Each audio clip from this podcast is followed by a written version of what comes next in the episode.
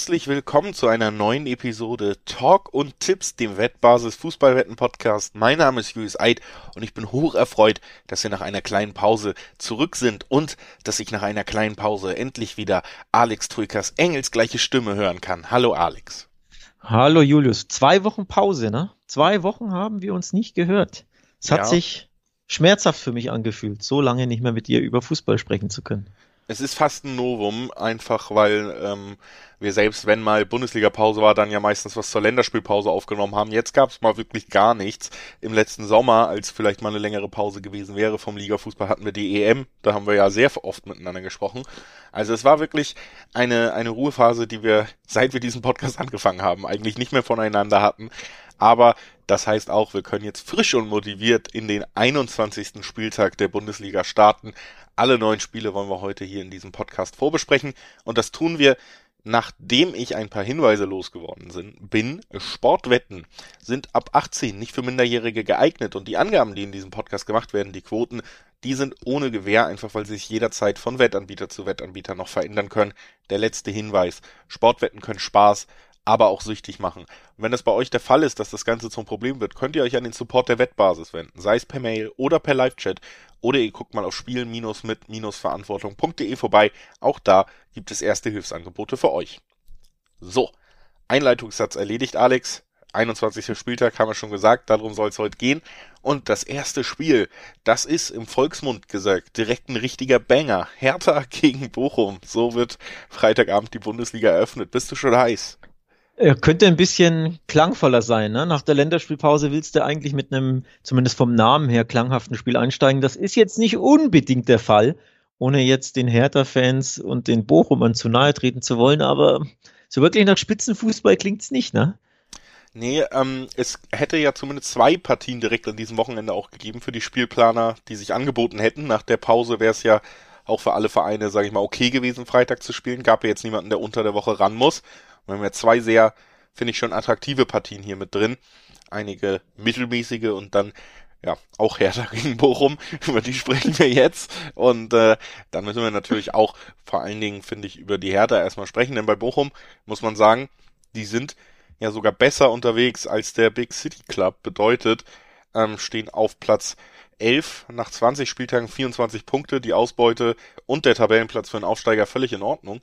Die Hertha ist zwar nur zwei Punkte dahinter, Platz 13, aber eben auch nur noch drei Punkte vom Relegationsplatz entfernt und ähm, hat eben auch die letzten drei Spiele wieder nicht äh, gewinnen können, nur einen Punkt einfahren können aus den letzten drei Partien, nachdem man ja vor der Winterpause Dortmund besiegt hatte und so ein bisschen die Hoffnung hatte, dass Korkut tatsächlich einschlägt, muss man konstatieren.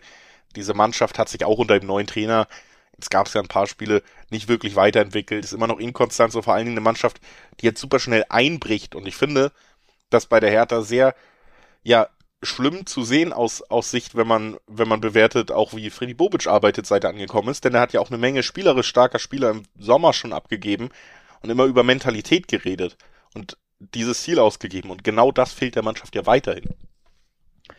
Ja, spielerisch keine Weiterentwicklung ist jetzt aber auch nicht unbedingt überraschend, wenn man ehrlich ist, wenn man so ne, in den sozialen Netzwerken gelesen hat, was über Korkut gedacht wird und über seine Einstellung, also Anstellung, nicht Einstellung, dann äh, ist man wenig überrascht darüber, dass bei der Hertha nicht so viel vorangeht, vor allem spielerisch es nicht so viel besser ist. Es gab natürlich hier ab und an ein bisschen, ne, ein paar Highlights, also auch dieses Comeback äh, in Stuttgart nach 0-2 noch 2-2. Da haben sie ja eigentlich auch ne, ganz guten Fußball gespielt und eine Reaktion gezeigt, dann natürlich der Sieg gegen den BVB. Aber zuletzt war es eben wieder sehr, sehr bieder. 1-3 gegen Köln, 0-0 gegen Wolfsburg. Da war auch nicht viel Fußball. Das Ergebnis, Resultat war natürlich okay für die Hertha, aber fußballerisch nicht so prickeln. Ja, und dieses 1-4 gegen Bayern, da waren sie halt chancenlos, wie ja, mindestens 16 andere Teams in dieser Liga. Also die Bayern sollte man nicht als Gradmesser nehmen für die Hertha, glaube ich, schon ganz gut, die Länderspielpause jetzt mal, ähm, ne, diese Niederlage vergessen, sacken lassen, neue, neue Kraft sammeln. Für den neuen Trainer natürlich die Chance, einfach mal 14 Tage konzentriert mit seiner immer noch neuen Mannschaft zu arbeiten, um jetzt eben dieses super, super wichtige Spiel gegen Bochum anzugehen. Denn es ist wirklich ein sehr wichtiges Schlüsselspiel. Die Bochumer, du hast es genannt, zwei Punkte vor der Hertha. Also verlieren darfst du auf keinen Fall. Eigentlich solltest du lieber gewinnen. Sprich, der Druck, den sehe ich tatsächlich bei der Hertha da einen Heimsieg holen zu müssen, weil ansonsten wird es wieder noch kribbeliger und kritischer. Ja, den sehe ich auch da. Was ich allerdings äh, nicht so wirklich sehe bei den Berlinern, ist äh, die Möglichkeit, Tore zu schießen. Man hat ja auch einfach das Spielermaterial vorne eigentlich komplett ausgedünnt und äh, muss da jetzt irgendwie auf Davy Selke setzen, der bei allen Anlagen, die mal beschieden wurden, jetzt auch schon in mehreren Saisons bewiesen hat, dass er vielleicht doch nicht der zuverlässigste Goalgetter der Liga ist. Und mir fehlt da tatsächlich auch einfach beim Blick auf das Personal mittlerweile. Also, das ist eine Mannschaft, die letztes Jahr fast abgestiegen wäre. Und jetzt guckst du drauf und das Einzige, was getan wurde, ist eigentlich, dass der Kader nochmal ein bisschen geschwächt wurde auf dem Papier. Das ist eine ja fast schon dramatische Situation. Und ähm, das ist halt das große Problem bei der Hertha, was ich sehe. Wirklich die, die Offensive, da haben wir mit 22 Toren die drittschlechteste Offensive der Liga, wenn man es, äh, oder die viertschlechteste nach äh, führt nach äh, Augsburg und äh, Bielefeld kommt schon die Hertha. Und äh, das wird sich eher noch verschlechtern, wenn man so aufs Material guckt. Und dann kann man sich natürlich auch fragen, wenn wir über eine Mannschaft reden, wo das höchste der Gefühle fast 0-0 ist, warum hat man dann Paul Dardai entlassen? Das konnte der ja auch liefern ganz gut. Das war ja sein Parade, Paradespiel. Und ganz ehrlich, auch wenn Bochum der Aufsteiger ist, ich gehe davon aus, dass wir hier ein Spiel sehen, wo die Hertha äh, mit einem, ja, vom Spielverlauf her 0-0 wahrscheinlich zufrieden sein dürfte. Äh, Jovetic gehört übrigens zurück, der hatte zuletzt eine Wadenverletzung. Den möchte ich noch kurz nennen, weil wahrscheinlich der beste Stürmer, der beste Fußballer da vorne drin, zumindest bei der, bei der Hertha. Ob er jetzt oder Selke spielt, ja, bleibt abzuwarten, aber das wollte ich nur nennen. Also der kann schon was, nur der kann halt nicht fit bleiben, leider. Das ist ja auch so ein, so ein großes Problem der Hertha-Offensive, ne? dass der beste Spieler einfach immer nur zwei Spiele, maximal drei am Stück überhaupt fit ist und danach fällt er einfach wieder mit der nächsten Verletzung aus. Also der kehrt zurück. Das ist so ein Mini-Mini-Boost. Ob es aber, ob aus diesem Boost auch Tore entstehen, ich bin auch etwas skeptisch. Also eins traue ich ihnen auf jeden Fall zu, aber ich bin mir nicht sicher, ob mehr als eins. Und dementsprechend bin ich mir auch nicht sicher, ob es überhaupt für den Sieg reicht. Denn klar, ein 1-0 ist immer drin, aber ich könnte mir auch ein 1-1 vorstellen oder tatsächlich ein 0-1. Also du hörst es schon raus, ich erwarte wenig Tore in dem Spiel, wenig überraschend, logischerweise. Sprich für mich, Blick aufs Under 2,5 lohnt sich, da gibt es 1,90er Quoten, dann ne, sind die genannten Ergebnisse alle mit dabei. Hertha muss das Ding gewinnen, aber ich bin mir einfach nicht sicher, ob es klappt. Ich, skeptisch bin ich da, Julius. Traust ja, du ihn mehr zu ich als auch. ich? Nee, nee, ich, ich tippe hier tatsächlich, äh, was ich selten mache, auf ein Unentschieden. Und wahrscheinlich sogar ein torloses, also alles, was damit einhergeht. Höchstens ein 1-1, da kann man auf die Over-Under-Wetten schauen. Ähm, aber ich, ich glaube, wir sehen hier ein relativ tristes Spiel mit härter Beteiligung. Das wird keinen überraschen. Deshalb kann man da auch ganz gut die 340er Quoten aufs Unentschieden mitnehmen. Die Bochumer wissen halt Unentschieden wunderbar, ne? Tolles Ergebnis. Wir bleiben vor der Hertha. Wir punkten bei einem direkten Konkurrenten. Warum sollen die da ins Risiko gehen und die Hertha? Und wenn du quasi etwas defensivere, ohne dass ich sage, die igeln sich jetzt ein, aber einfach etwas defensiv vorsichtigere Bochumer erwartest, dann hast du, hat Hertha den Ball und damit werden sie nicht viel ähm, anzufangen wissen, wie es halt das Problem der Hertha ist. Und dann bei, weiß ich nicht, einem Grad. Auch Mannschaften einem, wie der BVB haben sich an Bochum schon die Zähne ausgebissen, was die Defensive ja. angeht, ne? Genau, genau. Deswegen, das erwarte ich so ein bisschen. Also fußballerisch wird das erneut Magerkost und deswegen eher weniger Tore. Im Dreiweg halte ich mich zurück. Quoten sind natürlich sehr interessant. Also Bochumer Sieg 320, 330, das ist lukrativ, aber ich traue mich nicht, weil 1-1, 0-0, 1, äh, 0 oder 0-1 kann ich mir alles gut vorstellen, deswegen gehe ich lieber auf die Underwette. Ja, das äh, deckt sich ja auf jeden Fall auch mit meiner Einschätzung, äh, sind dann eben die, die Varianten, die man so anspielen kann, wenn man so ein, so ein Gefühl hat für den Spielverlauf und für das Ergebnis, wie es am Ende aussehen könnte. Wir gucken als nächstes auf die Kölner, die müssen gegen Freiburg ran. Dann steigen wir tatsächlich mit den Quoten ein, machen wir sonst selten, aber ich äh, finde hier recht interessant, dass Köln tatsächlich zu Hause als leichter Favorit von den Quoten ins Rennen geht. Zwei 40er Quoten im Schnitt gegen zwei 90er Quoten auf Seiten der Freiburger. Die sind natürlich nicht perfekt ins neue Jahr gestartet. Dennoch hatte man in der gesamten Hinrunde schon den Eindruck, dass Freiburg natürlich nochmal den einen Schritt weiter ist als Köln. Ja, tatsächlich im neuen Jahr erstaunlich inkonstant. Gut, es waren erst drei Bundesligaspiele, aber 2-2 zu Hause gegen Bielefeld nach Führung, dann diese 1 zu 5 Klatsche in Dortmund. Im Pokal haben sie aber in Hoffenheim 4-1 gewonnen und zu Hause jetzt gegen Stuttgart 2-0. Also das quasi das Ergebnis, was man am ersten noch erwarten konnte. Ne? Ein Heimsieg gegen einen sehr schwachen VfB. Aber alle anderen drei der vier Ergebnisse waren ein bisschen Rollercoaster. Also für mich so nicht, nicht zu erwarten. Im Endeffekt, klar, die Niederlage in Dortmund, die ist jetzt nicht überraschend, aber dass er dann so hoch ausfällt. Ne? Also wenn du da 1-2 oder 1-3 verlierst, sagt keiner was. Aber wirklich eine 1-5-Klatsche ist schon auch für diese stabilen, starken, abwehrstarken Freiburg überraschend. Deswegen so ein bisschen wundertütig sind sie in diesem Jahr unterwegs, die, die Freiburger, die Breisgauer. Und das fürchte ich, nehme ich auch mit in dieses Spiel. Für mich ist dieses Spiel eine kleine Wundertüte. Ja, also ich, ich finde schon, klar, sie sind irgendwie schlecht aus der Pause gekommen äh, für ihre Verhältnisse. Du hast das Pokalspiel angesprochen, dann den Ligasieg in Stuttgart, der auch wieder souverän war.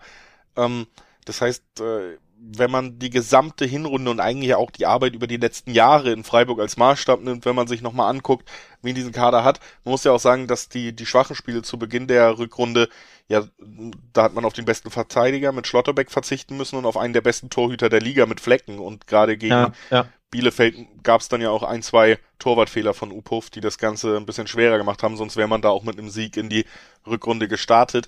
Sehe ich sie tatsächlich wie gesagt, Köln hat an, in diesem Sommer einen Trainer geholt, der tatsächlich zu funktionieren scheint. Deswegen steht man auch auf Platz 8, was eine beeindruckende Bilanz ist, wenn man sich überlegt, wie der Kader aufgestellt ist und wo dieser letztes Jahr stand.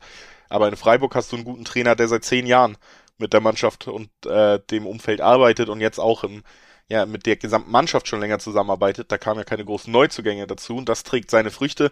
Deswegen ist so im direkten Vergleich für mich Freiburg eben diesen, diesen einen Schritt weiter als die Kölner, die erst im Sommer wirklich ein Projekt gestartet haben. Und äh, davon würde ich auch nicht unbedingt abweichen aufgrund der letzten Ergebnisse. Wie gesagt, bei Freiburg gibt es da durchaus auch Erklärungen im Personal, das jetzt zurückgekehrt ist. Bei Köln sieht man ja auch, die letzten beiden Spiele wurden jetzt auch nicht gewonnen unbedingt. Das Pokalspiel war auch wirklich nicht beeindruckend. Am Ende ist man zwar dramatisch ausgeschieden, man hätte es aber auch verdient gehabt, weniger dramatisch auszuscheiden. Die bessere Mannschaft war man über weite Strecken nicht.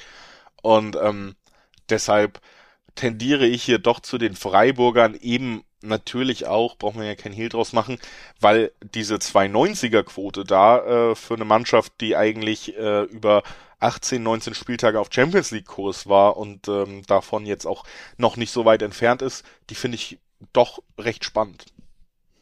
Die äh, Quote ist absolut spannend, da gebe ich dir, gebe ich dir voll recht. Die ist auch ziemlich hoch, wobei die Begründung ist natürlich, dass die Kölner vor allem zu Hause immer wieder ein Feuerwerk abliefern. Also ähm, da alles reinschmeißen und da wirklich tollen Baumgart-Fußball spielen. Fünf der, der zehn Heimspiele gewonnen.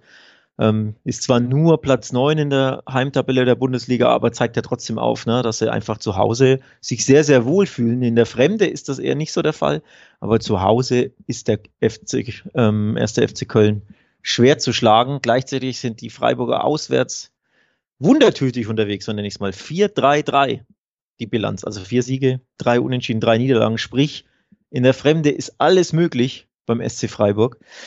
Und deswegen gehe ich aufs Unentschieden bei diesem Spiel. Also sprich, eine sehr, sehr gute Mannschaft, die aber in der Fremde immer mal wieder Punkte lässt gegen eine zu Hause sehr schwer zu schlagende Mannschaft, macht für mich ein Remis. Ja durchaus äh, nachvollziehbar. Wie gesagt, ich, ich habe so das Gefühl, es könnte noch einen Ticken mehr in Richtung Freiburg kippen, war einfach, weil die Kölner jetzt auch in den letzten Spielen dann eher das, das Hinterhersehen doch wieder hatten. Ich äh, würde sagen, wir gehen direkt weiter zum nächsten Spiel, sprechen über eine Mannschaft, die endlich ja sich gefunden hat und im Aufschwung ist und über Gladbach. Bielefeld spielt gegen Gladbach und ja, also ohne Himmel muss man ja natürlich das, das Thema der Woche bei, bei Gladbach behandeln, dass Sportdirektor Max Eberl zurückgetreten ist, auch aus ja, Gründen der mentalen Gesundheit. Und ähm, da wollen wir, glaube ich, hier uns gar nicht drin vertiefen, weil das ein Thema ist, wo man sich entweder in irgendwas versteigt und wo es sicherlich Leute gibt, die mehr Ahnung haben und was dazu sagen sollten. Trotzdem muss man natürlich sagen, dass ähm, das ein weiteres Mosaiksteinchen ist in einer sehr schwierigen Situation für Gladbach, ja. die sicherlich ja, ja. nicht leichter geworden ist. Vielleicht kann auch sowas, ähm, so ein Rücktritt von der von, man, von einer Person, die sehr nah an der Mannschaft ist und so natürlich auch was bei den Spielern auslösen irgendwie, auch auf positive Art. Es wäre aber Mutmaßung. Generell muss man auf dieses Gesamtgebilde gucken und sagen, die Saison von Gladbach ist mit dem Ziel Europa gestartet und jetzt haben wir hier dieselbe Situation, selbe Tabellensituation, selbe Punktzahl wie bei der Hertha, damit auch nur noch drei Punkte bis zum Relegationsplatz und eine Situation, in der nicht unbedingt Besserung in Aussicht steht. Und Bielefeld, die haben ewig nicht mehr verloren, in den letzten fünf Spielen alleine drei Siege eingefahren und zwei Unentschieden, richtig Punkte gesammelt und waren für mich nach zehn Spieltagen fast schon abgestiegen, sind jetzt auf Platz 14, nur noch einen Punkt hinter Gladbach. Also das ist, wenn man auf die Tabelle guckt, auch ein enorm wichtiges Spiel und zwar im Abstiegskampf. Ja, enorm wichtig, enorm schwer auch für Gladbach ist auch, ja, du hast es ja genannt, ein Verein, der so viel durchmachen muss, also sportlich hauptsächlich natürlich, ne, Krisensituation und dann diese absolute Vereinsikone verliert in Eberl. Das ist ein Schlag ins Kontor für den ganzen Club. Das kann den Club auch irgendwo belasten und dementsprechend natürlich auch die Umkleidekabine und eben die Mannschaft, die Spieler.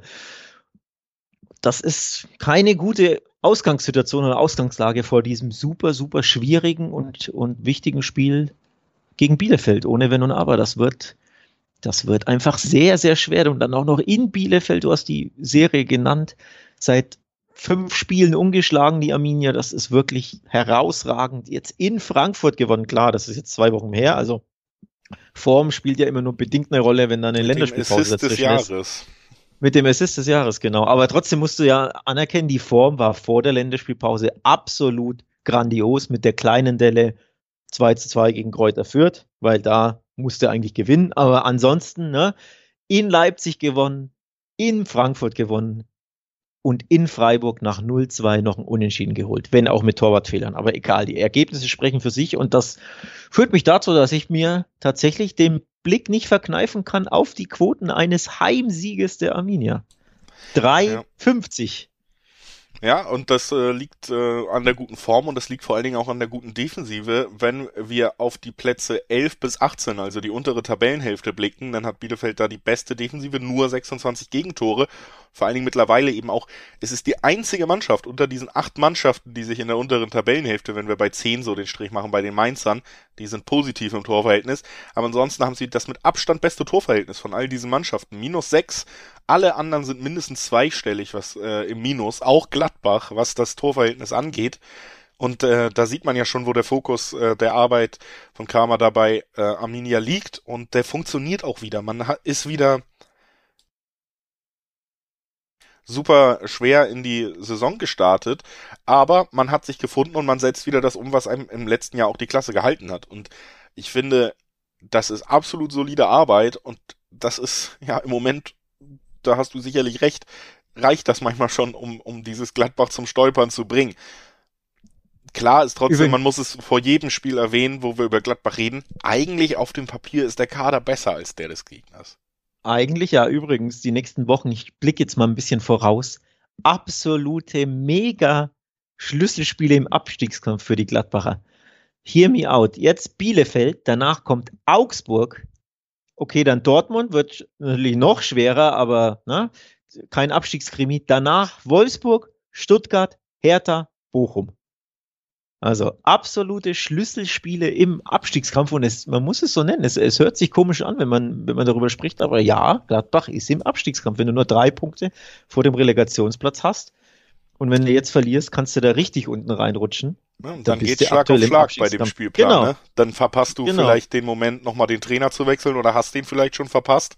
Wenn du dann diese Fünf-Spiele-Serie mit wenig Punkten abschließt, dann stehst du auf einmal da und bist in akuter Gefahr. Und ähm, deswegen könnte ich mir auch gut vorstellen, wenn das jetzt schief geht in Bielefeld, dass wir wieder über den Kollegen Adi Hütter sprechen oder was heißt wieder, immer noch, weiterhin, aber umso umso eindringlicher. Also vor allem nicht nur wir beide, sondern ne, die, die Medien, die Gazetten, die, die Sportberichterstattung. Also das kann ungemütlich werden. Ich sehe den Gladbacher Sieg irgendwie nicht. Also Zweierquote hm. ist mir übrigens auch zu niedrig. Also 2,15 ist der Schnitt auf den Gladbach-Sieg. Das ist mir viel zu niedrig. Also für mich gibt es da gar keinen Grund, das anzuspielen, um ja. ehrlich zu sein. Weil nochmal, ne, Bielefeld richtig gut drauf. Gladbach seit Wochen, seit Monaten nicht gut. Warum dann Bielefeld zu Hause wohlgemerkt eine 3,40 im Schnitt hat und Gladbach auswärts eine 2,15, das kann ich dir nicht erklären. Ich hätte ja. gern jemanden, der mir das erklärt. Ja, ich äh, kann es dir auch noch nicht so ganz erklären. Ich nehme aber eigentlich ganz gerne bei dem Spiel dann tatsächlich die doppelte Chance mit, denn wir haben bei der so hohen Quote auf Bielefeld natürlich auch die Möglichkeit, mit 1,75er Quoten so im Schnitt auf die doppelte Chance zu tippen. Und äh, das Bielefeld da zu Hause mindestens einen Punkt behält. Das kann ich mir sehr gut vorstellen.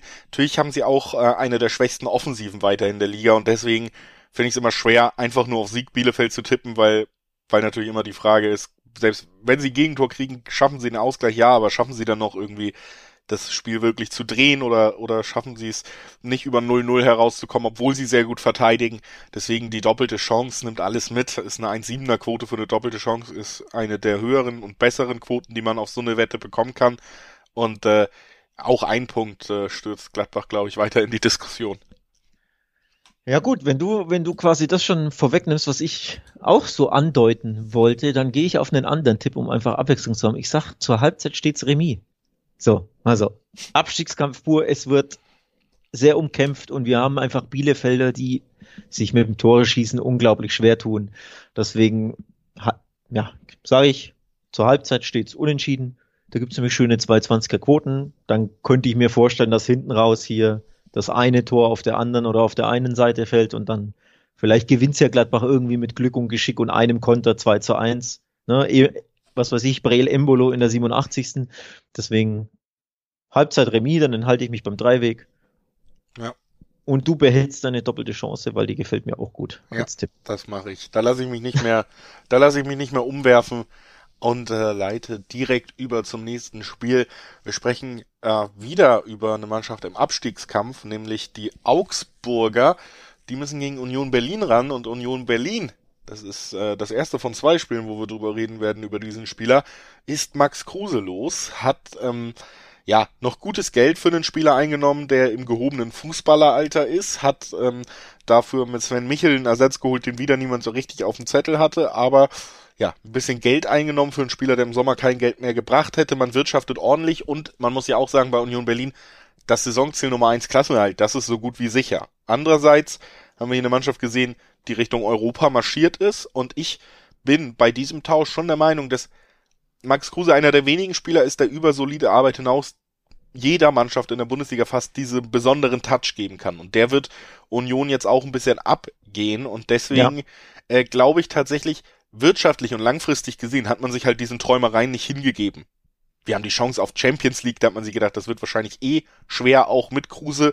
Wir nehmen das Geld, wir nehmen die solide Arbeit für die Zukunft. Unser Saisonziel Nummer eins war immer der Klassenerhalt. Das ist sehr gutes Arbeiten, das kennt man von Union. Und vor allen Dingen eben, ja, im Fußball gar nicht so oft, dass man nicht auf diese Chance ausspringt, sondern solide bleibt. Aber ich glaube, auf die Dauer der Saison könnte das schon ein, zwei Punkte und vor allen Dingen auch ein bisschen Attraktivität des Spiels gekostet haben, auch jetzt gegen Augsburg. Ich fürchte mehr als ein, zwei Punkte. Für mich ist das absolut ein, ein, Tiefschlag, ein sportlicher Tiefschlag für Union, vor allem für die internationalen Träume. Die sind ja aktuell Vierter. Das ist ja auch unfassbar stark. Also, dass er hier ne, um die internationalen Plätze kämpfen, damit haben wir uns abgefunden, wenn ich jetzt was gesagt haben, haben wir uns gewöhnt, weil sie ja letztes Jahr auch schon international spielt. Oder dieses Jahr, ne, diese Saison in der Hinrunde. Aber dass er wirklich an die Champions League Ränge nicht nur ranschnuppern, sondern auf einem stehen, ist herausragend. Aber Schlüssel für mich, absoluter Schlüsselspieler in diesem Unterfangen, wieder nach Europa zu kommen, ist eben Max Kruse im Offensivspiel. Und ohne den wird es für mich wirklich sehr, sehr schwer bei dieser Konkurrenz in den Top 6 Rängen oder Top 7 sogar, ne? Der siebte Platz ist ja, glaube ich, ist der Euro, ist der Euro League aktuell? Nee, ähm, Conference League, aber ja, meine ich ja, meine ich ja. Aber hängt, hängt das nicht davon ab, ob äh, wer die wer den Pokal gewinnt? Ich glaube schon. Ja, ne? gut, so. der Pokal also, könnte natürlich in diesem Jahr äh, tatsächlich mal nicht an eine Mannschaft gehen, die schon qualifiziert richtig, ist. Ne? Richtig, ne? richtig. Also auf jeden Fall, long story short, ohne Max Kruse fürchte ich, wird das mit einer Top 6 Platzierung bei Union sehr schwer, wenn ich gucke, wie, wen die Konkurrenz hat und wie die Konkurrenz performt, weil er für mich super, super wichtig ist. Und ob man sich dann den Gefallen getan hat, ja, bleibt abzuwarten, ne? Denn klar ist, sie wollen ihn wieder übers Kollektiv ersetzen. Das haben sie zuletzt immer wieder geschafft. Aber er ist halt auch mit Abstand der beste Fußballer da vorne drin, der halt wirklich erst ähm, ja, die Avonigis und dieser Welt erst in Szene setzt. Mit Vor allen Dingen ja auch jetzt zuletzt nochmal gezeigt hat, ne? Doppelpack gegen Gladbach, auch das Spiel für Union im Alleingang da quasi gewonnen, was, was die Anzeigetafel angeht. Und ja, ich, ich glaube schon, man ist sich sehr bewusst, dass dieser Platz 4, also Champions League, das hat man damit quasi abgeschenkt. Das ähm, Andererseits, wie gesagt, glaube ich, ist die Entscheidung sinnvoll, weil wenn du dir anguckst, dass da mittlerweile auch eben zum Beispiel alleine Leipzig nur noch drei Punkte eh entfernt ist und die wieder voll in Form sind, dann wäre eine Champions League auch mit Kruse recht unwahrscheinlich geworden. Man versucht, denke ich, irgendwie schon unter den Top 6 zu bleiben. Ob das gelingt, äh, das ist so ein bisschen dieser Gamble, aber man wird ja nicht mehr absteigen. Das hat man schon sicher gemacht. Man hat sein erstes Saisonziel erreicht und finanziell sich ein bisschen besser aufgestellt und das wird am Ende die Antriebsfeder von diesem ganzen Deal gewesen sein. Nur ähm, ja, passt es tatsächlich dann auch so ein bisschen in dieses Narrativ, in die kleine Enttäuschung, der, der Star der Mannschaft ist weg und jetzt kommt das triste, triste Augsburg, dass ich hier äh, tatsächlich auf den Underdog mal setzen möchte, und zwar auf die Augsburger, dass mich da auch natürlich kurz ein, zwei Punkte anbringen. Erstens, wenn Augsburg überhaupt gewinnt, dann zu Hause, da können sie aber unter mhm. anderem immer noch, davon zehren sie ja immer noch, die Bayern schlagen und ähm, Außerdem Augsburg Relegationsplatz braucht natürlich diese Punkte auch enorm dringend. Ähm, das heißt, ja, ich habe irgendwie so das Gefühl, es, es liegt äh, bereit, dass Union Berlin wahrscheinlich das Spiel ja nicht als schlechtere Mannschaft bestreiten wird, aber Augsburg dann doch diesen einen Konter setzt, weil Union Berlin, da wird's ein bisschen hapern in der Offensive. Die werden das Spiel nicht schnell genug zumachen können. Wenn Kruse weg ist, wenn die ja, Abläufe neu integriert werden müssen mit einem Sven Michel vielleicht, der, der schon anfängt oder eben einfach ohne Kruse. Und deswegen glaube ich, Augsburg kann das tatsächlich nutzen und einmal mal wieder diese Augsburg-Magie, den Lucky Punch, wenn jeder denkt, jetzt sind sie endlich abgestiegen. Den, den können sie vielleicht wieder setzen. Und deswegen sage ich, Ricardo Pepi, 280er Quote im Dreiweg Augsburg. Trifft er endlich, ja? Der ja, US. Warum nicht? Der US, der US Superboy der Puppenkiste. 280 ist tatsächlich interessant, ne, auf Augsburg zu setzen. Ich sage auch, Union gewinnt nicht. So, da gehe ich mit. Aber den Augsburg-Sieg, hm, ich will den lieber absichern und gehe tatsächlich eher auf doppelte Chance 1x. Weil da habe ich das Remis dabei. Ich möchte tatsächlich sehr gerne Remis wieder tippen. Das war so mein, mein erster Impuls beim Spiel. Ähm, ja. Aber ich gehe mal, ich mache mal den Julischen, Juliuschen Eid und äh, Tipp auf die doppelte Chance. Dann habe ich den Augsburg-Sieg von dir mit drin und auch mein favorisiertes Unentschieden. Ja. Und dann sind wir bei Union und äh, sprechen vielleicht nächste Woche über den Post-Kruse-Kater. Ja, und ne, das sind eben, Mann verkauft. Das sind dann, eben die Geschichten, die der Fußball schreibt, ne? Deswegen. Ja, nochmal, es ist eine sportliche Schwächung und deswegen würdest du, du hast ein sicherlich kein leichtes Auswärtsspiel und deswegen würde es nicht verwundern, wenn du einfach nicht gewinnst in der Fremde. Also so einfach ist es ja. Es ist ja jetzt kein, kein Hexenwerk, diesen, diesen Tipp so abzugeben. Ne? Vor allem ist, sind die Unioner jetzt ja auch nicht so super auswärts stark, sollte man ja auch nicht vergessen. Nur drei der zehn Spiele in der Fremde gewonnen. Also da gab es immer mal wieder Pleiten und Unentschieden und deswegen macht, finde ich, da der Tipp auf die doppelte Chance 1x sehr viel Sinn. Ja, das äh, sehe ich auch so. Nutze die kleine Unterbrechung zwischen zwei Spielen jetzt mal für einen Hinweis auf wettbasis.com. Da könnt ihr euch nicht nur mit Fußball beschäftigen, da könnt ihr euch auch mal angucken, was überhaupt jetzt so abgeht bei ja dem größten Wettbewerb der Sportwelt neben allem, was mit Fußball zu tun hat. Olympia, die Winterolympiade, geht in diesem Monat los und ihr könnt euch nicht nur einen Überblick verschaffen, was steht wann an, wo kann ich was verfolgen, sondern natürlich auch, wo kann ich auf was wetten und was sollte ich wetten, was gibt's für Tipps, wer sind Favoriten in den verschiedenen Sportarten. Das Komplettpaket auf wettbasis.com, wer sich also über den Fußball hinaus mal damit auseinandersetzen können, oder möchte, dem wollen wir diese Seite nochmal sehr ans Herz legen. Und das haben wir jetzt auch getan und äh, beschäftigen uns dann jetzt doch wieder mit der Bundesliga nach dieser ganz kleinen Pause und sprechen über das Spiel zwischen Mainz und Hoffenheim. Und ich habe es eben fast erschrocken zur, zur Kenntnis genommen, als du gesagt hast, auf dem siebten Platz und ich dachte, du willst wissen, wer da spielt. Und ich Hoffenheim gesagt habe, die, die waren ja zwischenzeitlich eigentlich auch schon äh, der große Überraschungs-Champions League-Kandidat, so ungefähr in der Betrachtung von außen. Und jetzt sind sie innerhalb von zwei Spielen, da sieht man eben auch, wie, wie eng dann doch dritter bis siebter Platz zusammen sind, doch wieder auf den siebten Platz, also im Moment aus den europäischen Plätzen gerutscht. Und das eben, weil sie zwei Spiele in Folge verloren haben. Erst gegen Union und dann tatsächlich auch gegen Dortmund. Äh, 3-2, wie, wie ich auch getippt hatte übrigens. Ja, ich erinnere mich sogar, ich hatte das 3-2, 2-2, 2-3 war, falls du dich erinnerst, meine Aussage. Also sprich, dieses Spiel kann in jede Richtung gehen und mit vielen Toren. Und so kam es am Ende. Hoffenheim haben wir sogar zweimal in die Latte geschossen. Ne? Also da, das hätte auch andersrum ausgehen können. Aber ja, zwei Spiele verloren Hoffenheim. Die waren davor Dritter übrigens. Und dann zack, auf Rang 7. durch zwei bittere Niederlagen, so kann man das, sollte man das schon nennen, denke ich, wenn auch, denn auch in, in Berlin, ne, da sah schon alles nach einem Unentschieden aus. Ich hatte, glaube ich, auch 1-1 getippt. Und dann hast du halt dieses eine Tor einfach wieder mehr kassiert. Ja, und jetzt siebter, aber in Schlagdistanz. Ne? Drei Punkte nur hinterm vierten Rang. Sprich, mit einem Sieg gegen Mainz bist du ja wieder in der Spur. Aber ob es ja. damit klappt, ich bin skeptisch. Ich tatsächlich auch, denn Mainz ist eine sehr heimstarke Mannschaft in dieser Saison, die unter Bo Svensson natürlich auch bewiesen hat, dass sie absolut Bundesliga-tauglich ist und jede Mannschaft in der Bundesliga auch einen richtig schweren Nachmittag bescheren kann, eben gerade zu Hause. Und ich glaube, das wird man auch gegen Hoffenheim tun. Und ähm, ich bin mir hier sehr unsicher und würde tatsächlich versuchen, mich so ein bisschen vom Dreiweg zwischen diesen beiden Mannschaften fernzuhalten, weil ich tatsächlich beiden gewisse Siegchancen zugestehe. Aber äh, gerade wenn man auf Mainz blickt, sieht man auch, Unentschieden gehören nicht unbedingt zum Repertoire in den letzten Spielen. Und das kann ich mir auch gut vorstellen, dass ich kann nicht genau sagen, wer gewinnt. Aber ich glaube, es gibt kein Unentschieden. Deswegen halte ich mich da lieber fern und guck mal so, okay, die klassischen Tipps dann beide treffen, könnte ich mir vorstellen. Da gibt's 1-6er-Quoten oder eben auch Over-Under vielleicht dann eben die klassischen äh, Tipps anzugehen. Over 2,5 gibt äh, ein Siebener Quoten, ähm, könnte auch passieren, wenn wir sagen, beide Teams treffen und eins gewinnt, dann haben wir ja mindestens ein 2-1, würde das abschließen. In die Richtung tendiere ich so. Paar spannende Konstellationen von dem Spiel. Du hast es angesprochen, die Mainzer sehr heimstark. Sechs der zehn Heimspiele gewonnen.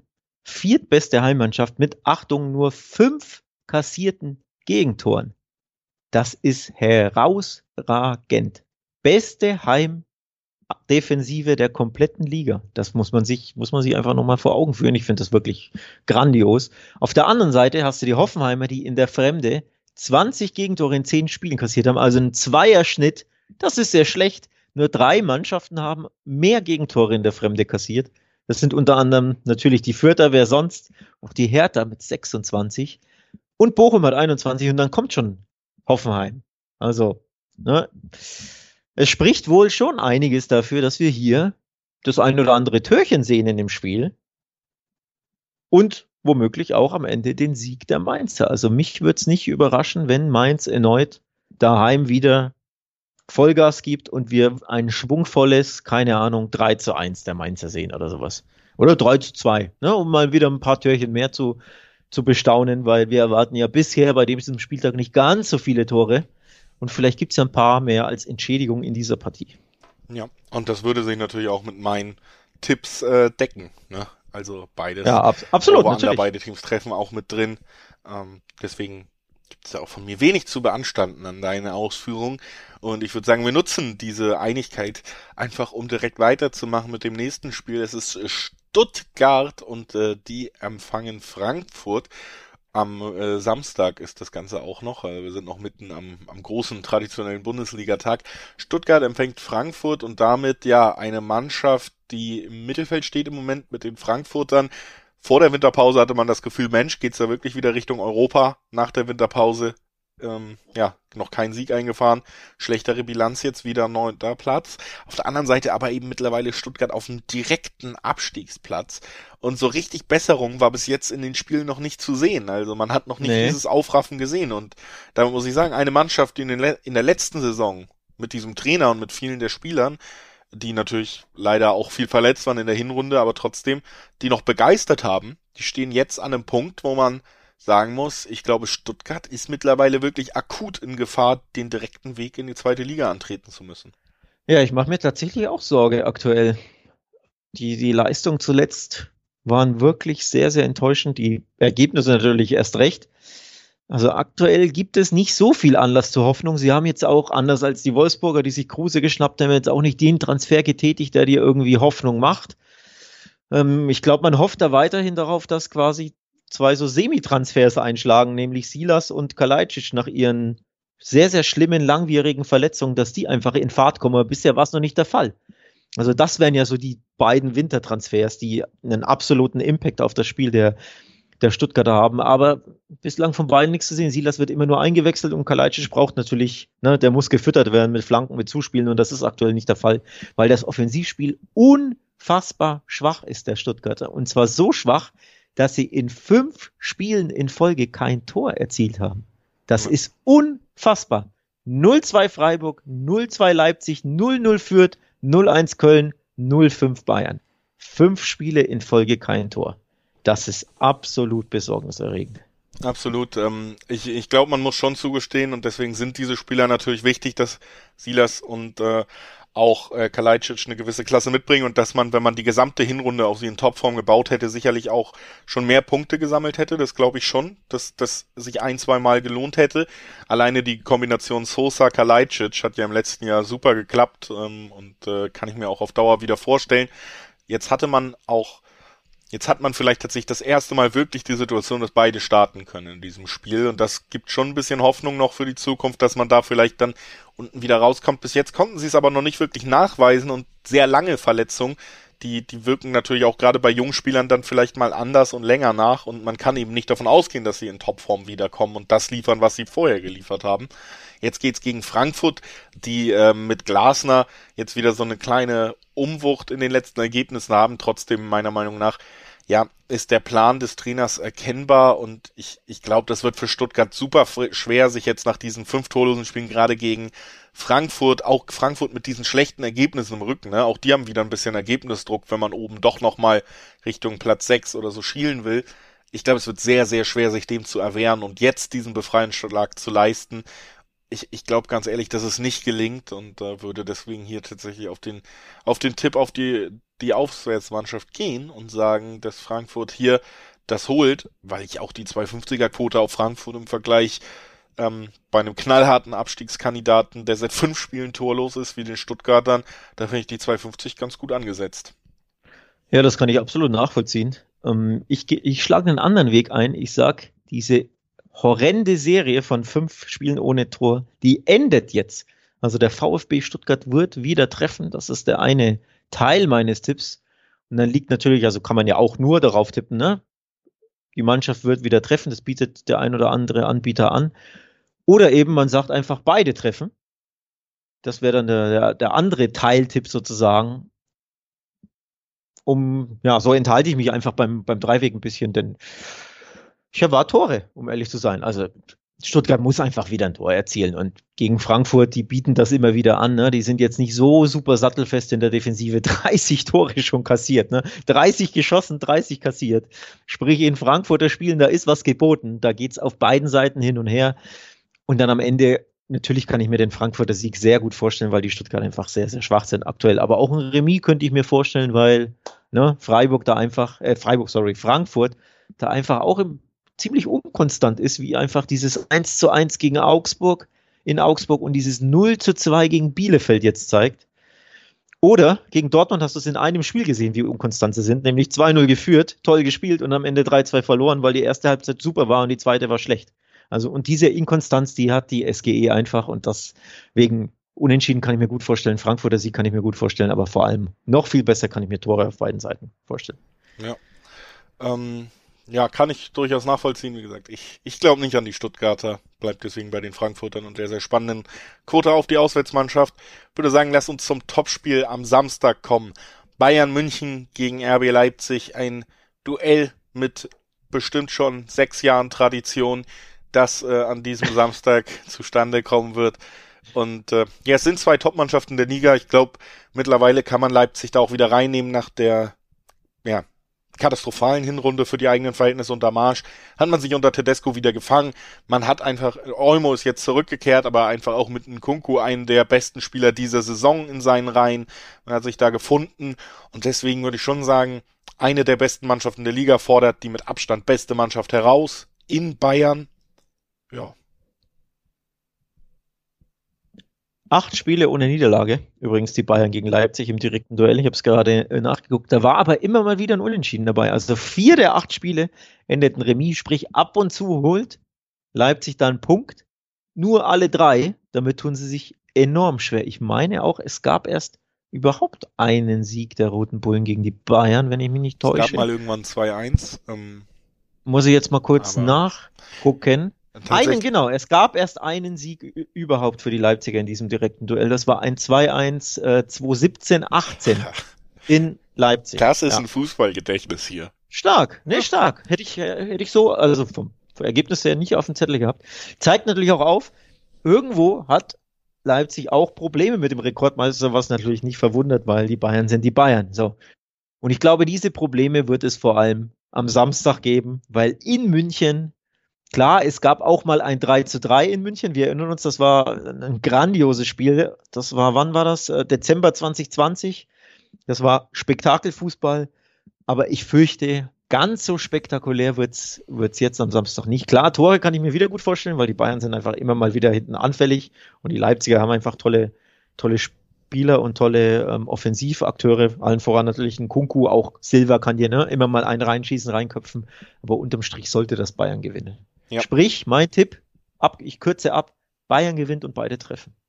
Ja, kann ich absolut nachvollziehen. Ähm, in eine ähnliche Richtung tendiere ich auch. Ich finde vor allen Dingen spannend hier die Over-Under 3,5 Wette, weil die gibt 1,90er bis 2er Quoten auf Over 3,5 und das hätten wir ja bei einem 3-1, 3-2, 2-2 äh, alles Ergebnisse im vorstellbaren Bereich für mich äh, auf jeden Fall schon erledigt. Beide treffen erfüllt ja auch schon zwei von den 3,5 Toren, die wir mindestens brauchen. Ähm, und davon gehe ich auch aus. Leipzig hat die Klasse, diese, ja, nicht unbedingt Kerndisziplin der Münchner seit ein paar Jahren, spätestens seit Flick, nämlich das Verteidigen, ähm, durchaus herauszufordern. Kann mir gut vorstellen, dass man da ein Tor erzielt. Aber Bayern München zu Hause in einem Topspiel am Samstagabend, da gehe ich tatsächlich eigentlich prinzipiell von mindestens drei Toren der Heimmannschaft aus.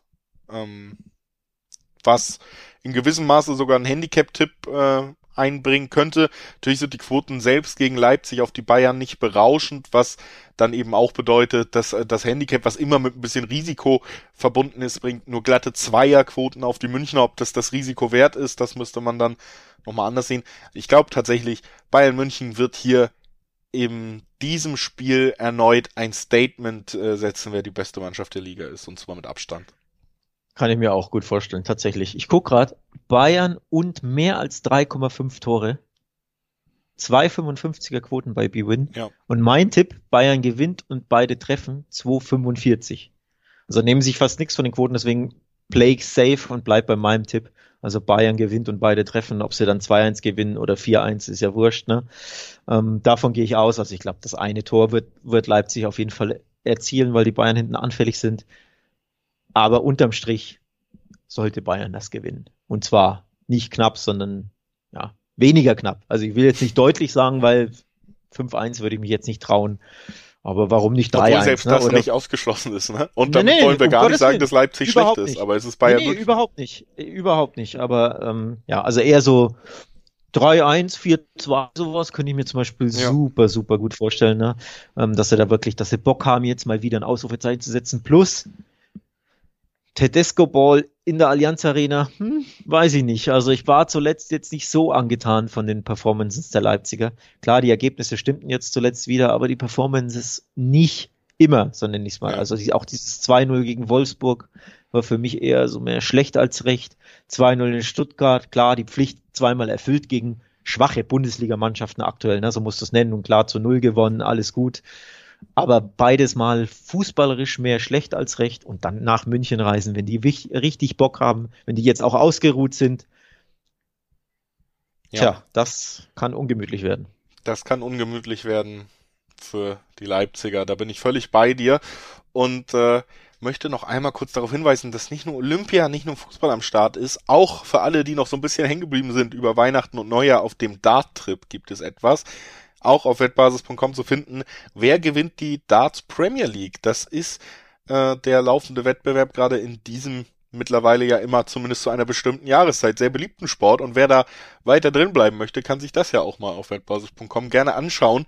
Das nochmal als kleiner Hinweis.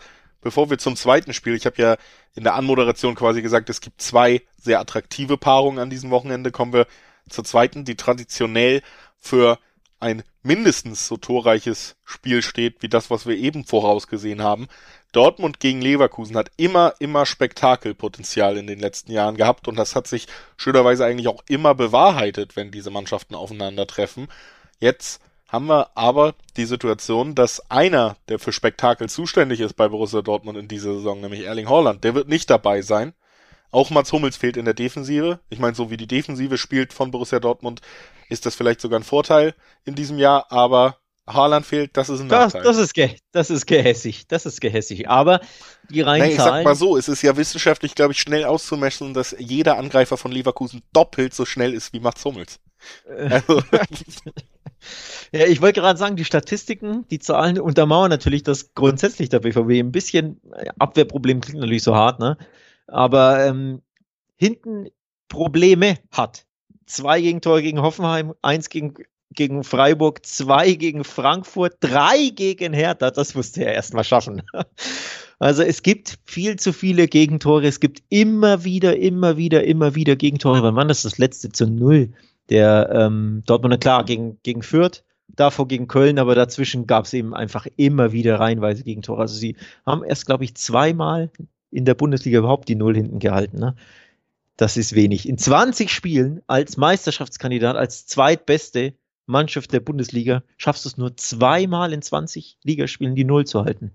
Das ist, sorry. Du, da äh, bin ich jetzt knallhart, warte kurz, das ist ein Armutszeugnis. Ich weiß, das klingt, ich klinge jetzt wie Effenberg im Dopa oder so, aber es ist nicht gut genug einfach. das muss man ja so konstatieren. Was ich auch nur Ja. ergänzen wollte, um das nochmal klarer zu machen, ist, dass man auch von dem spielfreudigen Zweitligisten im Pokal überrannt wurde defensiv und da auch nicht mithalten konnte. Autsch, ja, Autsch, ja. Zwei Gegentore gegen St. Pauli, ja. Hab ich Also ich sag mal ganz ehrlich, äh, ich, jeder weiß, ich halte es mit Dortmund, aber objektiv gesehen ist das, was Dortmund in dieser Saison größtenteils spielt, gerade defensiv, ist es eigentlich eher ja ein nicht so gutes Zeichen für den Wettbewerb und diese Liga, dass diese Mannschaft so unangefochten auf Platz zwei steht mit der Saison, die sie spielen. Der muss sagen, Dortmund gewinnt oft, aber Dortmund spielt nicht oft gut. Und das bezieht sich auch nicht nur auf die auf die Defensive, sondern auch wieder über weite Strecken auf Ideenlosigkeiten im Offensivdrittel, die tatsächlich meistens erst aufgelöst werden, wenn die Mannschaft alles nach vorne werfen muss. Deswegen haben wir ja auch oft Partien, wo man zurückliegt, wo man das erste Gegentor kassiert und dann eben auch erst die eigenen Tore erzielt, weil man ja lange in so einer Behebigkeit gefangen ist, die man jetzt schon unter Favre wahnsinnig kritisiert hat. Und ähm, da konnte Rose bis jetzt weder irgendwie äh, Abläufe liefern, die man gut erkennen kann, noch, noch eine Lösung, was, was die Einstellung angeht. Und deswegen, ja, jetzt auch ohne Holland gegen Leverkusen, ich sag mal so, Dortmund ist die Mannschaft mit den besseren Ergebnissen. Das gelingt Leverkusen nicht immer, aber Leverkusen ist für mich die Mannschaft mit dem besseren Fußball.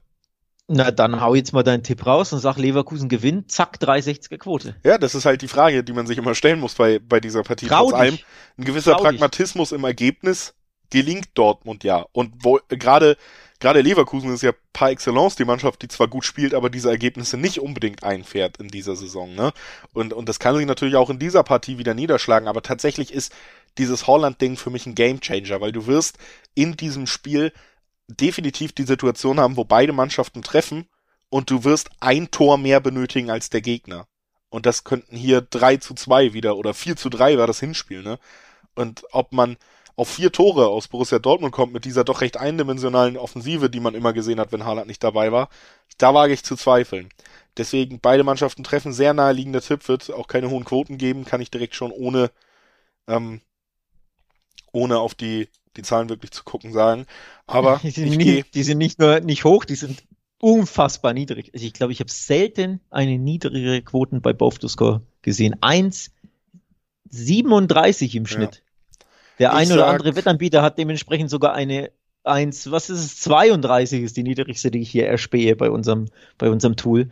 Also, kann mich nicht erinnern, wann ich eine niedrigere beide Treffenquote gesehen habe.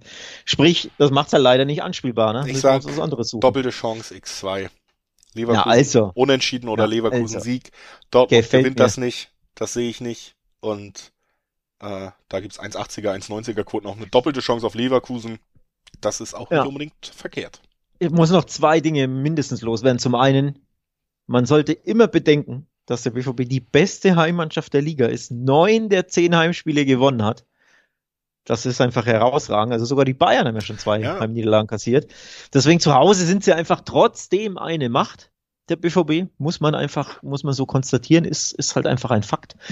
Das andere ist kein Fakt, aber gilt es trotzdem zu bedenken, womöglich schafft es Haaland doch noch fit zu sein. Zumindest schreibt der Kicker oder will es der Kicker nicht ausschließen. Also wir nehmen ja wieder Donnerstag auf, sprich es ist ja noch Zeit, ne, sind ja noch zwei Tage hin. Ähm, es könnte sein, dass Erling Haaland rechtzeitig fit wird. Ob er dann startet oder nur auf der Bank sitzt, bliebe abzuwarten. Und man weiß ja, selbst wenn er nur auf der Bank sitzt und 20 Minuten reinkommt, er kann ja immer ein oder zwei Tore machen.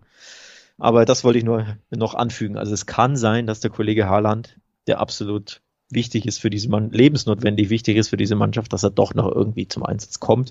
Und das ändert dann ja auch irgendwie mein, unser Tippgefühl, ne? Wenn, wenn der einfach fit ist, dann. Ja.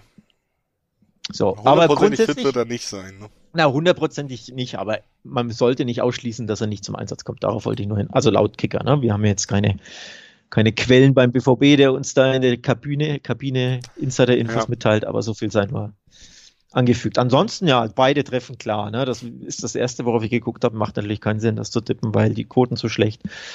Das andere ist natürlich BVB gewinnt und beide treffen. Aber ich bin mir nicht sicher, dass der BVB gewinnt. Ansonsten die Quote wäre natürlich super sexy. Ne? 2,80 hat der B-Win auf Dortmund Sieg und beide treffen. Das ja. ist ein super lukrativer Tipp. Ähm, vor allem, weil es ja sehr häufig kommt, dass eben genau dieses Resultat eintrifft, dass eben beide treffen und am Ende der BVB das bessere Ende für sich hat. Ne? 4-3 gab es im Hinspiel, in Anführungszeichen, im September. Dann gab es ein 3-1 letztes Jahr in Dortmund.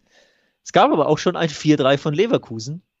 Es gab auch schon ein 3-2 von Dortmund und ein 4-2 von Dortmund in den letzten Jahren. Also in diesem Spiel wirklich, da fallen die Tore ohne Ende. Kann man sich aussuchen, ob ja. man sich ob man Leverkusen den Coup Es wird zutraut. niemandem beim Tippen helfen, aber meine Voraussage ist, wenn also Dortmund gewinnt, dann ist es unverdient. Und damit würde ich sagen. Den äh, Tipp gibt's, findest du, glaube ich, nirgends. Ja, leider äh, nicht, aber das kann ich äh, schon mit Sicherheit vorhersagen. Sollte das eintreten, wird es nicht unbedingt verdient sein in dieser Ü Partie. Und Übrigens, warte kurz, wenn uns die, falls uns die zahlreichen Wettanbieter zuhören, ich hätte eine brandheiße Idee, eine Innovation, auf XG zu tippen. Wer hat nach dem Spiel oder bei dem Spiel am Ende einen höheren XG? Mhm. Hat ja mit dem Ergebnis nichts zu tun, wäre aber super spannend und geht in die Richtung, die du gesagt hast, dass man sagt, ja, den XG-Wert, den gewinnt Voll. Leverkusen. Kannst du dich dann schon freuen, bevor der Elfmeter geschossen wurde? Also wenn er gepfiffen wird, ist, zahlt es schon sehr gut auf deine Wette ein, ist egal. Ja, aber wäre wär, wär der geile Wette, ne? Ja. Also muss ich, weiß nicht, kann ich mir das patentieren? Hätte ich wahrscheinlich nicht live on air aussprechen dürfen. Ähm, aber wäre eine spannende Sache, ne? dass du sagst, wer gewinnt nach XG. Ja. So, aber natürlich gibt's verschiedene Messing, ja. äh, Messtools und Anbieter, die das und dann variieren die, also schwer umzusetzen. Aber wäre eine spannende Sache. Ja, und ihr, liebe Hörer, wenn ihr Wettideen habt, schreibt die uns doch mal. Äh, damit wir ein bisschen Austausch kommen. Schreibt ein nettes Feedback und dann könnt ihr auch nochmal eine Wettidee einfügen. Das könnt ihr machen. Ähm, per Mail könnt ihr das bei uns machen, unter anderem nämlich an die Mailadresse, die ich jetzt nicht präsent habe, ist natürlich schlecht gelaufen, sondern äh, die Mailadresse, so jetzt habe ich sie, podcast.wettbasis.com oder ihr guckt mal auf den Social Media Kanälen vorbei, wettbasis.de oder äh, wettbasis, erster war Instagram, zweiter war Twitter. Oder ihr könnt natürlich auch den äh, Moderatoren dieses Podcasts folgen und schreiben auf Twitter, die sind auch die Accounts in der in den Show Notes verlinkt, ansonsten beide auch unter Klarnamen zu finden. Also da da können wir gerne in Austausch treten, würde mich sehr interessieren, macht das gerne. Freuen wir uns immer, wenn das passiert, außer es ist gemein. Also dann spart's euch. Und wir. Nee, finde ich nicht. Ich finde, die BVB-Fans sollten dich ruhig angehen. Ich, ich bin ja einer von denen, ich weiß, wie wir ticken. Und das. Ja, genau, deswegen sollen sie dich ja angehen und sagen, hier, was, was fällt dir ein, gegen den BVB zu tippen? Ja. So. Also, das ist ja nun mal hier Arbeit. Ich muss, äh, so, wir leiten jetzt über ähm, zu Wolfsburg gegen Fürth, Alex. Du das sagst, fällt das ist schwer, da überzuleiten. Ganz, ganz klare sportliche Schwächung für Union des Kruse weg ist. Haben wir also ja. eine ganz, ganz klare sportliche Stärkung bei Wolfsburg. Geht's jetzt endlich aufwärts? Also äh, sportliche Stärkung, ja setze ich einen Haken dahinter, hinter der Aussage, ganz klar. Ähm, Kruse ist trotz fortgeschrittenem Alter ein super, super wichtiger äh, Spieler für jede Mannschaft. Du hast es ja am Anfang des Podcasts genannt. Also 16 von 18 Teams. Für 16 von 18 Teams ist der Typ eine Verstärkung. Ne? Bayern, Dortmund, okay, die können eher auf ihn verzichten. Aber beispielsweise In Gladbach. würde ich sagen, für 17 Mannschaften. Ja, wenn ich, wenn ich jetzt auf Gladbach gucke, ganz ehrlich, dann frage ich mich doch, shit, warum ist mir das nicht eingefallen? Als Borussia Mönchengladbach ja, ja, den zurückzuholen. Ne? Also die stimmt. 5 Millionen, die tun doch Gladbach nicht weh und der, der macht da deine Mannschaft einfach besser. Klar, der kann nicht immer 90 Minuten durchmarschieren, aber das ist ein Bessermacher.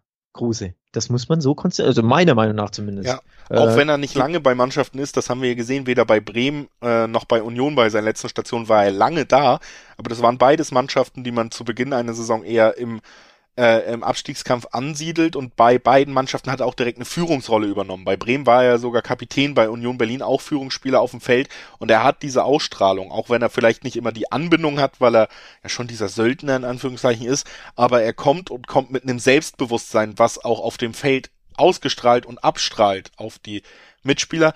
Er ist der Spieler, unter dem also er selber und sein Trainer Florian Kofeld hatten die beste Zeit, als sie gemeinsam gearbeitet haben vielleicht. Ähm, auch das kommt natürlich noch dazu, dass es kein Unbekannter ist. Und es bringt vor allen Dingen eine Kreativität rein. Gerade wenn man Wolfsburg die letzten Spiele gesehen hat, muss man sagen, die sind ja schon ein bisschen stabiler gewesen in den letzten Partien. Aber sie haben eben auch nicht diesen Weg ge gefunden, irgendwie ein Tor zu erzielen. Und dann Max Kruse in dieser Form mit dem Ziel, da jetzt nochmal das Kapitel Wolfsburg ordentlich zu beenden und seinem Kumpel Florian Kofeld, sind ja auch fast gleich alt mittlerweile an der Seitenlinie. Das ist für mich schon eine Kombi, wo ich sage, ganz ehrlich, auch wenn, wenn viele sagen, ja, gutes Geld bekommen und guter Deal für Union Berlin, ich glaube, das war ein guter Deal für Wolfsburg. Ja, fünf Millionen tut ja Wolfsburg nicht weh. Natürlich war es ein guter Deal für Wolfsburg. Ähm, übrigens, zwei Sachen. Stichwort Kofeld wenn der Kollege Kofeld verliert, wird es für ihn, glaube ich, richtig eng. Richtig, richtig eng. Der letzte Sieg gelang das ich Ich glaube, dann ist das Ding durch, dann wird es nicht eng. Ach so, am elften Spieltag, der letzte Sieg der Wölfe. Wir sind jetzt am 21. Spieltag angelangt. Das ist nicht gut. Ähm, es gab auch nur zwei Unentschieden in der Zeit. Unter anderem ein schmuckloses 0-0 gegen Hertha. Sprich, das fühlt sich ja auch war ja auch zu Hause, fühlt sich ja wieder Niederlage an. Das ist ja kein Punktgewinn im eigentlichen Sinne. Ne? Also von daher, der Stuhl wird brutal wackeln, wenn du gegen Fürth, nochmal, es geht gegen Fürth, wenn du gegen Fürth nicht gewinnst. Wenn das jetzt ein Heimspiel wäre gegen Mainz oder Köln oder von mir aus Bochum oder so, dann sagst du, der Unentschieden ist nicht so tragisch. Na klar, du willst immer gewinnen zu Hause, du musst auch gewinnen, aber das wäre jetzt nicht so super schlimm. Aber wenn die gegen Fürth nicht gewinnen, dann wird es für den Kollegen Kofeld, glaube ich, super, super, super das ungemütlich. generell do or die, dieses Spiel, ne? Also das. Ja, ich sage jetzt nicht, dass er died, wenn sie, also dass er wirklich entlassen wird. Doch, das, das sage ich, aber, schon. Wenn ja? er verliert, ja. Bei einem Unentschieden wird vielleicht drüber geredet, dass man die Entwicklung sieht und äh, aber mittlerweile es ist, äh, wir haben oder ich habe zumindest getippt, dass Augsburg gewinnt. Wenn Wolfsburg nicht gewinnt, bedeutet das, dass Wolfsburg auf den Relegationsplatz Platz rutscht, ähm, wenn sie verlieren würden gegen Fürth. Und äh, das in Kombination mit der Niederlage gegen Tabellenletzten. Das hier ist die letzte Chance, die man Kofeld bietet und sie ist nicht so klein, ähm, denn trotz der ordentlichen Ergebnisse, die Defensive zeigt sich ja vor allen Dingen richtig stabil bei den Fürthern in den letzten Partien. Trotz allem sprechen wir hier weiterhin über den Tabellenletzten und ähm, ja, jetzt bekommt er diese Chance, sich ein bisschen zu rehabilitieren, die drei Punkte einzufahren als Trainer und dann eine Serie zu starten. Vielleicht, das werden wir abwarten müssen, aber ich glaube tatsächlich, zwei Wochen Vorbereitung auf das Spiel gegen Fürth, Max Kruse als Transfer so lange nicht gewonnen. Du hast es gesagt, es wären jetzt zehn Spieltage in Folge ohne Sieg für eine Mannschaft wie Wolfsburg, wenn sie diesmal nicht gewinnen. Es ist Zeit, egal wie. Drei Punkte Wolfsburg ist mein Tipp. Okay. Äh, das muss ich jetzt sacken lassen. Ja, weil ich geschworen habe, wieder auf Wolfsburg zu tippen, aber trotzdem. Richtig, vor drei Wochen war es, vor drei Wochen, vor, vor einer Folge sogar. Oder da zwei, wusste ich nicht, dass sie meinen Lieblingsbundesligaspieler kaufen. Jetzt muss ich mich nochmal neu ausrichten. Das heißt, du wirst wortbrüchig. Du brichst dein eigenes Wort. Nein, die Situation etwas, hat sich verändert. Ich musste nochmal anpassen. So. Ja, ja. Du versprichst etwas, was du keine drei Wochen halten kannst. Nicht mal drei Spiele. Weil es waren ja nur zwei seitdem wegen der Länderspielpause. Ähm, kurzer Hinweis noch ähm, zum Kollegen Kofeld. Es gibt nämlich gleich zwei Artikel auf der Wettbasis, die sich mit der Trainerentlassungsthematik befassen. Wenn ihr also auf wettbasis.com geht und dann im Reiter rechts oben auf Wettnews da findet ihr eben zwei Artikel. Der eine, wer ist die nächste Trainerentlassung in der Bundesliga und der andere, kommt es zur Trainerentlassung bei Kofeld. Da findet ihr alle wichtigen Hinweise, findet ihr auch Quoten, die verschiedenen äh, Wettanbieter, ne? wer hat die beste Quote. Also lest euch da mal rein zu der Thematik Kofeld. Da, diesen Hinweis wollte ich noch loswerden. So, und jetzt werde ich meinen Hinweis los, wer in diesem Spiel womöglich gewinnt. Und ich sage, es würde mich freuen, wenn es die Vierter werden. Aber ich tue mich schwer, das zu sehen. Aber ich tue mich auch schwer, den Wolfsburger Sieg zu sehen. Denn wir haben jetzt sehr viel über Wolfsburg gesprochen. Wir sollten auch mal kurz die Fürther loben, die seit Achtung vier Spielen ungeschlagen sind. Da kannst du mit dem Kopf schütteln, wie viel du willst. Die Fürther sind seit vier Spielen ungeschlagen. So, das ist alles andere als schlecht. Und zwar. Das ist eine Statistik, wen, wo Wolfsburg sehr neidisch wäre. Genau. Und vor allem gegen wen blieben sie ungeschlagen? Gegen drei Abstiegskonkurrenten, nämlich gegen Stuttgart, Augsburg und Bielefeld, jeweils keine Niederlage kassiert. Und jetzt kommt also der vierte direkte Abstiegskonkurrent. Ja, direkt ist natürlich okay mit Blick auf die Tabelle, es sind viele Punkte dazwischen, ne? Aber was ich sagen will, ist, diese Fürther haben sich in die Saison gebissen und die geben nicht auf. Und die sind eben genau das, was die Wölfe nicht sind, nämlich ein Team, eine Einheit, eine Mannschaft, die ums Überleben kämpft, die natürlich nicht viele Mittel hat, weder finanziell noch sportlich auf dem Platz, die sich schwer tun, aber die alles reinhauen und die dementsprechend das Leben den Wölfen sehr, sehr, sehr, sehr, sehr, sehr, sehr schwer machen würden. Und zwar so schwer, dass es mich nicht wundern würde, wenn es erneut ein Unentschieden gibt. Okay, finde ich immer schön, den Podcast abzuschließen mit der Aussicht, dass wir nächste Woche einer von uns Unrecht haben wird, wenn wir uns das nächste Mal unterhalten. Ja. Deswegen können wir das gerne so nehmen, um den 20. Spieltag diesen Podcast zu beschließen. Man hat gemerkt, wir hatten Bock uns zu unterhalten. Ist, glaube ich, äh, für neun Spiele eine recht lange Folge für unsere Verhältnisse sogar geworden. Schon ja. über eine Stunde gesprochen jetzt. Länderspielpause äh, war, ne? Wir sind so ein bisschen ja. Wir waren ja auf Entzug. Das es muss man ja irgendwie kompensieren. Und wir mussten viel über Max Kruse sprechen, der uns beide anscheinend äh, sehr beschäftigt hat bei verschiedenen Mannschaften, sowohl bei offenbar, Union offenbar. als auch bei Wolfsburg. Ähm, mir hat sehr viel Spaß gemacht. Ich hoffe, das gilt auch für alle Hörerinnen und Hörer, die wieder eingeschaltet haben und dies hoffentlich auch in Zukunft tun werden. Bis ihr das das nächste Mal tut und uns das nächste Mal hört, wünschen wir euch ein sehr schönes Fußballwochenende und viel Erfolg. Bis nächste Woche Donnerstag. Ciao, ciao. Tschüss.